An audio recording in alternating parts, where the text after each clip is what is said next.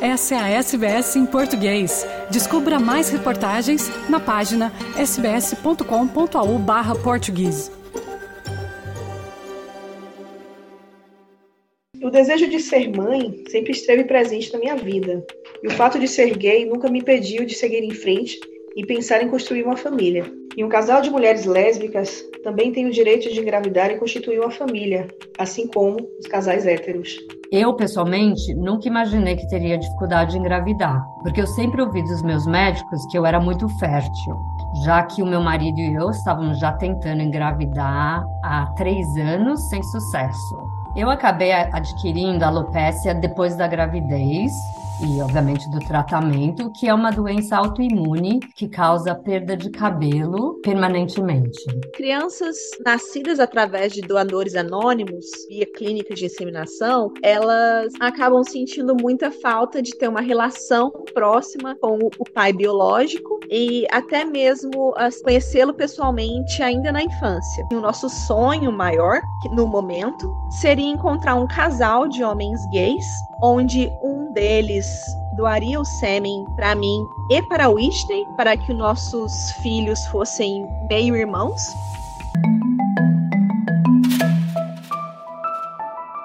O meu nome é Felipe Canali e eu te convido para conhecer as histórias de três mulheres brasileiras que compartilharam as suas experiências em relação ao sonho de se tornarem mães aqui na Austrália.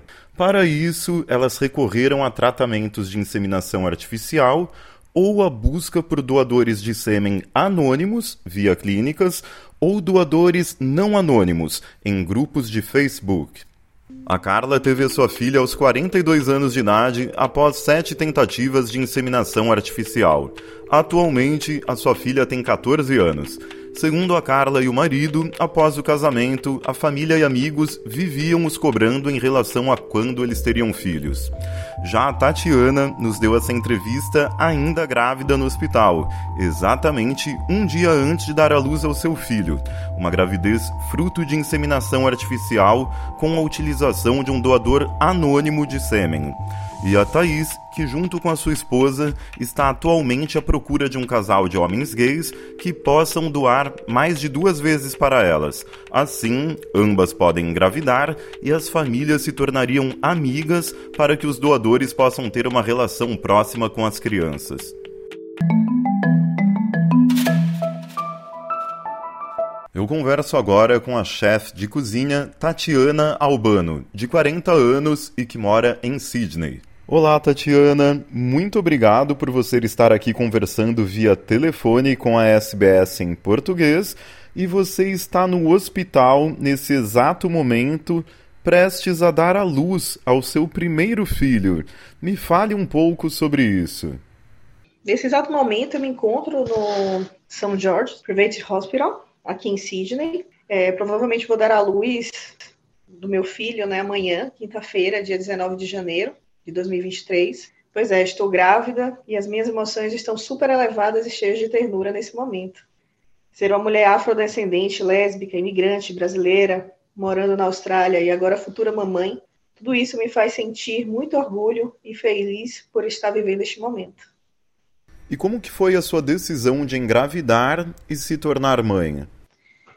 Bom, o desejo de ser mãe sempre esteve presente na minha vida.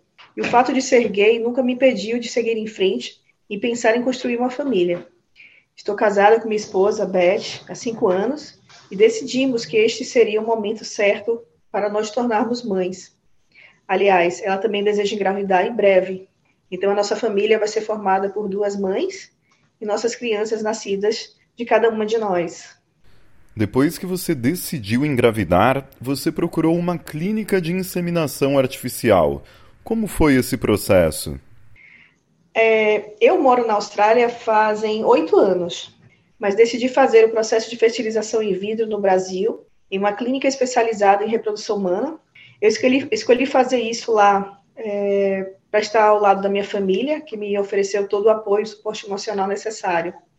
Durante o processo de fertilização, eu fiz duas tentativas para engravidar. A primeira não deu certo, mas na segunda eu consegui engravidar e por isso hoje estou aqui prestes a dar a luz enquanto dou essa entrevista. Muito emocionada, por sinal. E Tatiana, o seu caso é muito único, porque você fez o processo de inseminação artificial em uma clínica no Brasil, importou o sêmen de um doador anônimo de um banco de esperma dos Estados Unidos, mas fez todo o acompanhamento da sua gravidez aqui na Austrália. Me fale um pouco sobre esse processo. Eu fiquei no Brasil durante o meu primeiro mês de gravidez e depois disso voltei aqui para a Austrália, onde estou seguindo com acompanhamento médico há meses. E eu posso dizer que eu tive a sorte de estar cercada por excelentes profissionais da área em ambos os países, Brasil e aqui a Austrália. Algo que me deu bastante segurança durante todo o procedimento. E como que foi a escolha desse doador de esperma anônimo? É, nessa segunda etapa do processo, a clínica é, nos forneceu algumas opções de bancos de sêmen e fizemos a escolha para importar este material genético que foi entregue lá na clínica no Brasil. O doador ele é anônimo e foi escolhido via um catálogo da clínica com algumas das suas informações físicas, genéticas e até emocionais. Neste processo de escolha, a gente pode escolher a cor dos olhos, cor dos cabelos, nacionalidade, profissão, inclusive as características da personalidade do doador. Antes de a gente começar essa entrevista, você havia me dito que você e a sua esposa escolheram um doador de origem asiática. Por que, que vocês tomaram essa decisão? A minha esposa, apesar de ser australiana, ela possui um background asiático. Então escolhemos um doador de nacionalidade chinesa para que, o, para que o bebê pudesse ter características físicas parecidas com as nossas. Já em relação à personalidade, nós escolhemos por alguém calmo e que se declarou muito conectado com a própria família. Nós também tivemos acesso a fotos dele quando criança e a gravações de sua voz que foram feitas durante a entrevista dele na clínica para o processo de doação de esperma. Você também havia me dito que o seu filho nunca irá conhecer o pai biológico, o doador, nesse caso, para que você engravidasse. O que, que você acha sobre isso? Nos Estados Unidos, o doador pode escolher ou não em se manter anônimo, mesmo após a criança completar 18 anos. E para nós, honestamente, está tranquilo. Está tranquilo, a gente não, não tem problema com relação a isso, não. E o que, que você e a sua esposa pretendem dizer no futuro quando seu filho perguntar quem é o pai biológico dele? Dizer a verdade. A educação do nosso filho vai ser uma educação voltada à transparência, né? E a nossa intenção é que desde muito cedo ele saiba de todo o processo. E o que eu volto a dizer, eu acho que a base de tudo isso é o amor, a dedicação que você tem com seu filho e a transparência, acima de tudo, a honestidade. E antes de procurar por uma clínica de inseminação artificial e por um doador anônimo, você e a sua esposa chegaram a cogitar a adoção? Sim, a minha esposa e eu chegamos a pensar em adoção, mas eu sempre tive o desejo de gerar e carregar um bebê no meu ventre e vivenciar essa sensação. É, a minha esposa, ela também deseja passar pelo processo de gravidez em breve. E ela também tem o desejo, né? Que eu acho que é o instinto materno de toda mulher, ou de grande parte das mulheres, de ter essa sensação, de saber como é que é carregar um bebezinho dentro do seu ventre. Mas adotar, talvez no futuro, seja uma possibilidade. Casais de mulheres lésbicas ou casais de homens gays enfrentam muito mais dificuldades de se tornarem pais e mães do que os casais héteros. Me fala um pouco sobre isso. Olha, mesmo não seguindo os padrões impostos, muitas vezes pela sociedade, eu defendo o amor e todas as formas de amar. E um casal de mulheres lésbicas também tem o direito de engravidar e constituir uma família, assim como os casais héteros. Infelizmente, vemos alguns casais heterossexuais que têm filhos, mas depois os abandonam ou praticam maus tratos e abusos contra essas crianças. Isso sem falar dos pais que não registram seus filhos, abandonam as mães e as crianças esse assunto a gente sabe ainda que é bastante polêmico no mundo em que a gente vive. Tatiana, nós da SBS em português desejamos toda a felicidade do mundo para você, para sua esposa e também para o seu filho que está prestes a nascer. Para a gente encerrar aqui essa entrevista, o que é ser um bom pai ou uma boa mãe, na sua opinião? Ser um bom pai e uma boa mãe, independente da sua orientação sexual ou como esta criança foi gerada, seja por vias naturais, inseminação artificial, doação de esperma ou fertilização in vitro, você não precisa entender, mas deve respeitar esta decisão única e exclusiva de cada casal, independente da cor, da nacionalidade, da crença e da identidade sexual de cada uma das pessoas envolvidas. Mas eu tenho um, um, princípio e hoje eu carrego ele comigo, que é com amor tudo supera, e que se a gente aprende a respeitar as diferenças, a gente com certeza vai ter um mundo melhor. E é o que eu desejo para todos nós.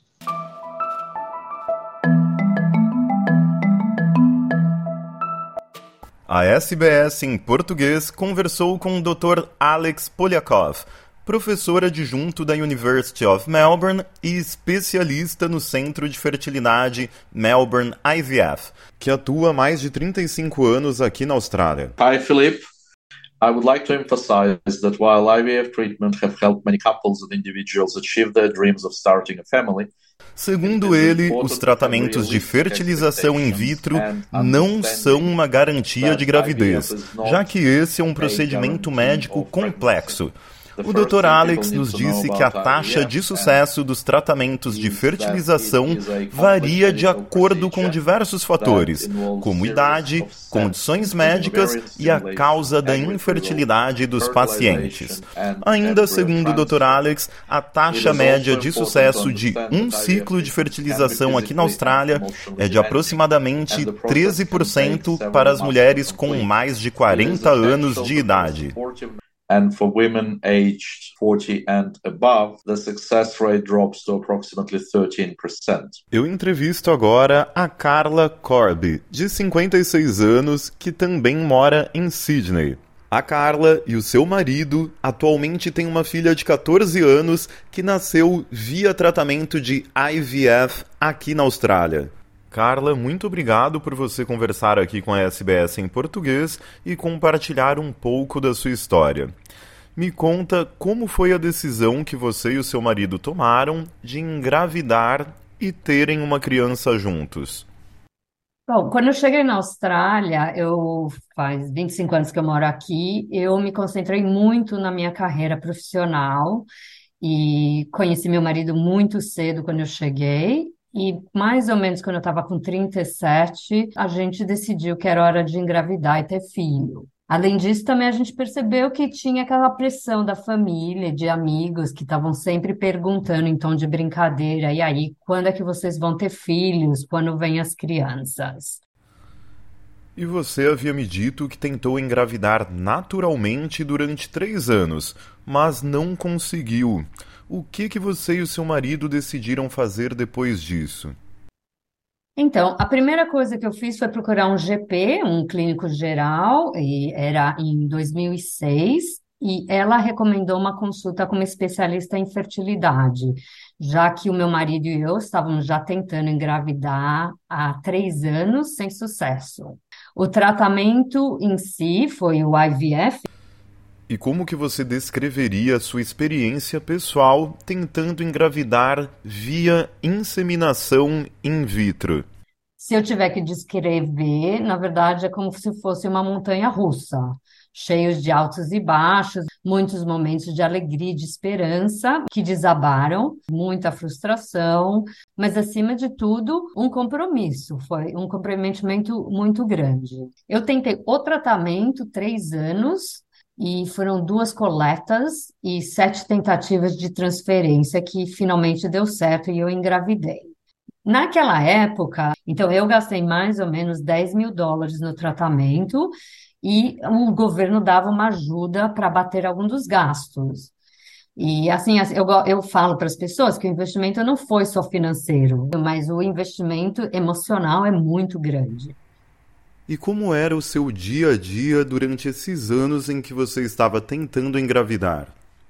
O tratamento envolve injeção, coleta de óvulo, transferência, exame de sangue.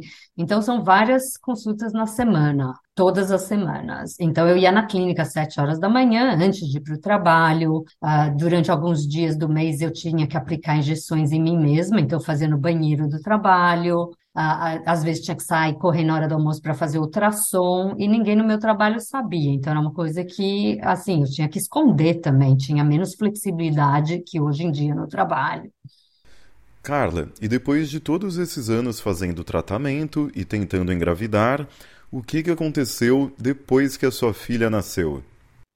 Eu acabei adquirindo alopecia depois da gravidez e, obviamente, do tratamento, que é uma doença autoimune que causa perda de cabelo permanentemente. Essa condição geralmente é causada por um trauma emocional, tanto por conta das drogas que eu tive que tomar durante um período de quase dois anos, tanto pelo meu emocional, como o meu corpo reagiu ao tratamento. Então, essa combinação das drogas e do estado emocional que o tratamento gerou foi o que ah, acabou desenvolvendo essa a doença autoimune, que o meu próprio corpo atacou os folículos do meu cabelo. E atualmente você conversa com a sua filha sobre o processo em que você e o seu marido passaram para engravidar e o que, que ela acha sobre isso? Atualmente minha filha tem 14 anos e ela é filha única.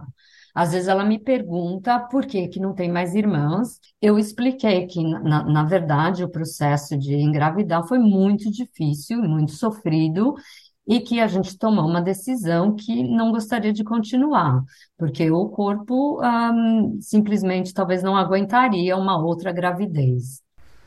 E atualmente, olhando para trás, como é que você define a experiência que você passou para engravidar?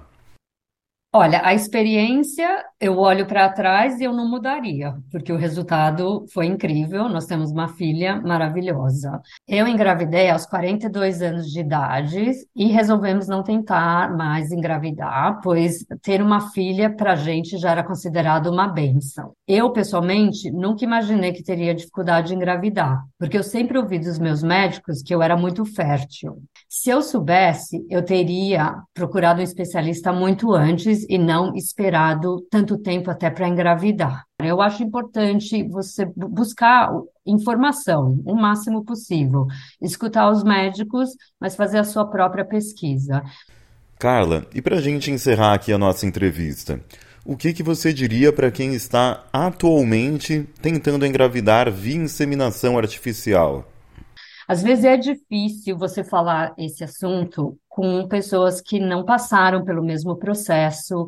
Então, eu acho que hoje em dia existem vários grupos no Facebook de pessoas que dividem a experiência, que dão conselhos, que nem todo mundo consegue ter filho por IVF. Então, eu acho também assim importante estar preparado psicologicamente é, que obviamente é uma coisa que ninguém quer ouvir, mas pode acontecer. Enfim, faça os exames para poder lidar com a situação da melhor maneira possível e tomar as decisões certas para vocês. E agora, na nossa última entrevista, eu converso com a empresária de 30 anos, Thaís Granado, que mora na cidade de Banbury, na Austrália Ocidental. Olá, Thaís. Atualmente você e a sua esposa estão em busca de um doador para que ambas possam engravidar, mesmo que sejam em períodos diferentes. Me fale um pouco sobre isso. Eu e a Whitney, a gente se conheceu em 2019. Nós estamos casadas há dois anos já. Eu sou brasileira e ela é australiana. E decidimos que chegou a hora certa da gente nos tornarmos mães e realizarmos o nosso sonho de termos filhos juntas. E qual que foi o primeiro passo que vocês tomaram para iniciar essa jornada? Então, é, eu sempre pensei que a melhor maneira para um casal de mulheres gerar uma criança fosse através de uma clínica, usando um doador de esperma desconhecido, né, que seria um doador anônimo. Foi aí que em 2021, eu e minha esposa, nós procuramos uma clínica de inseminação artificial aqui em Perth. Uh, nós realizamos todos os exames necessários para iniciarmos o processo, uh, no qual eu seria a primeira a engravidar e depois uh, seria a vez da Whitney, já que ambas nós duas queremos passar pelo esse processo da gravidez, pela experiência da gravidez. Nessa etapa do processo, a gente já está esperando pela clínica nos ligar e confirmar a data que a gente pode realizar a primeira tentativa da inseminação artificial. Você me disse que essa primeira etapa do processo demorou um ano e que agora que vocês estavam prestes a realizar o processo via clínica com um doador anônimo, vocês acabaram mudando de planos. O que, que aconteceu para que vocês mudassem de ideia? Anteriormente, no passado, a gente não queria que as, que as crianças tivessem contato com o doador, com o pai biológico. Quando a gente entra nesse mundo, a gente acaba pesquisando, outras uh, opções aparecem para gente, e a minha esposa, que adora pesquisar, e acabou lendo bastante que as crianças nascidas através de doadores anônimos, via clínicas de inseminação, elas acabam sentindo muita falta de ter uma relação próxima com o pai biológico e até mesmo conhecê-lo pessoalmente ainda na infância, e não somente após os 18 anos. Foi a, partir disso que a gente mudou um pouco de ideia, mas a gente está tentando ser menos egoísta quanto ao nosso sentimento, meu e da Whitney, minha parceira, e sim pensar no bem da criança. E como a criança vai se sentir sendo grande parte dela tirada da vida dela, que seria o pai biológico, Thaís, e como que seria o processo sem que ele seja feito via clínica de inseminação artificial com um doador anônimo, mas em vez disso, um processo que é feito diretamente entre vocês, com um doador conhecido?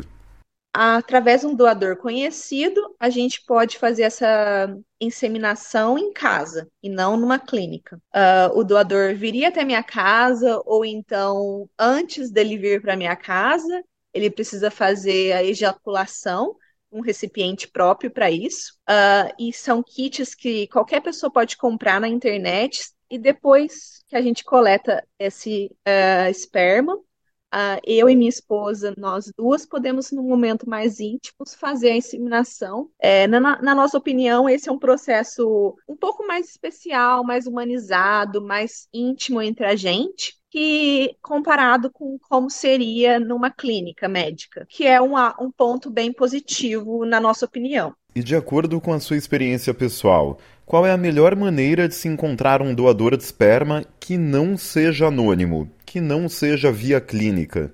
Hoje em dia, a forma mais fácil de você encontrar um doador não anônimo é através de grupos de Facebook que são específicos para isso, principalmente aqui na Austrália. Uh, nós fazemos parte de um grupo que chama Sperm Donation Australia, uh, no qual muitas mulheres como nós acabam encontrando doadores e têm sucesso durante o processo. Esse grupo é formado por doadores, que, pessoas, homens que querem ser doadores, e mulheres, casais, casais héteros, casais lésbicos, mulheres sozinhas que, quer, que precisam dessa doação. E o que, que você busca num doador para que ele seja o escolhido para que você e a sua esposa possam realizar o sonho de se tornarem mães?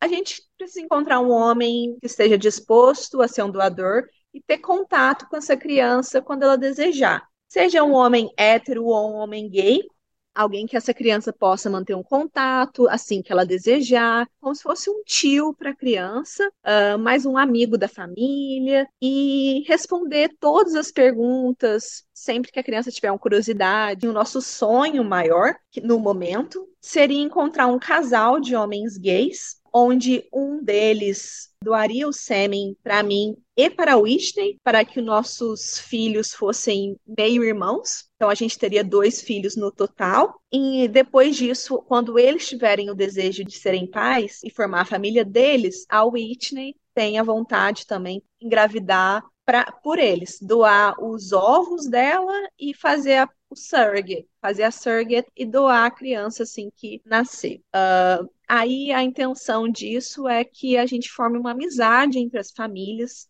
onde os nossos filhos podem ter uma amizade, podem até saber quando tiver a idade suficiente que são irmãos, mas que nossos filhos podem ter uma relação com o pai biológico e a criança que seja criada por eles também tem uma criança, uma relação com a mãe biológica, que seria a minha esposa. Uh, não seria um co-parenting, é, mas sim uma relação de amizade entre as famílias, sempre visando o bem-estar das crianças. Thaís, muito obrigado por você conversar aqui com a SBS em português e também por compartilhar a sua busca e da sua esposa por um doador aqui na Austrália. Para a gente encerrar a nossa conversa, o que, que você diria para quem está pensando em se tornar um doador? Existem muitas famílias que precisam de ajuda para conceber uma criança, inclusive famílias formadas por casais héteros, onde o homem ou a mulher uh, sejam estéreis e um deles não possa conceber uma criança. Uh, ou até mesmo mulheres sozinhas que queiram ter um filho e claro, tem o casal de mulheres lésbicas, que é, que é o meu caso, uh, onde a gente precisa da ajuda de um doador para a gente construir uma família.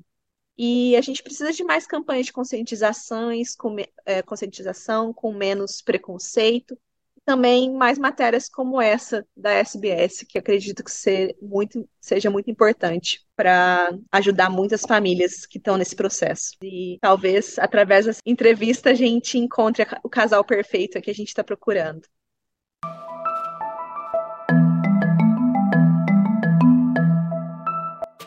O meu nome é Felipe Canali e eu te convido também para conhecer a história de dois homens brasileiros que compartilharam as suas experiências como doadores de sêmen aqui na Austrália. Um deles de maneira anônima, via banco de esperma, e o outro de maneira particular para um casal que ele conheceu num grupo de Facebook. Você pode ouvir e ler essa história aqui na SBS em português.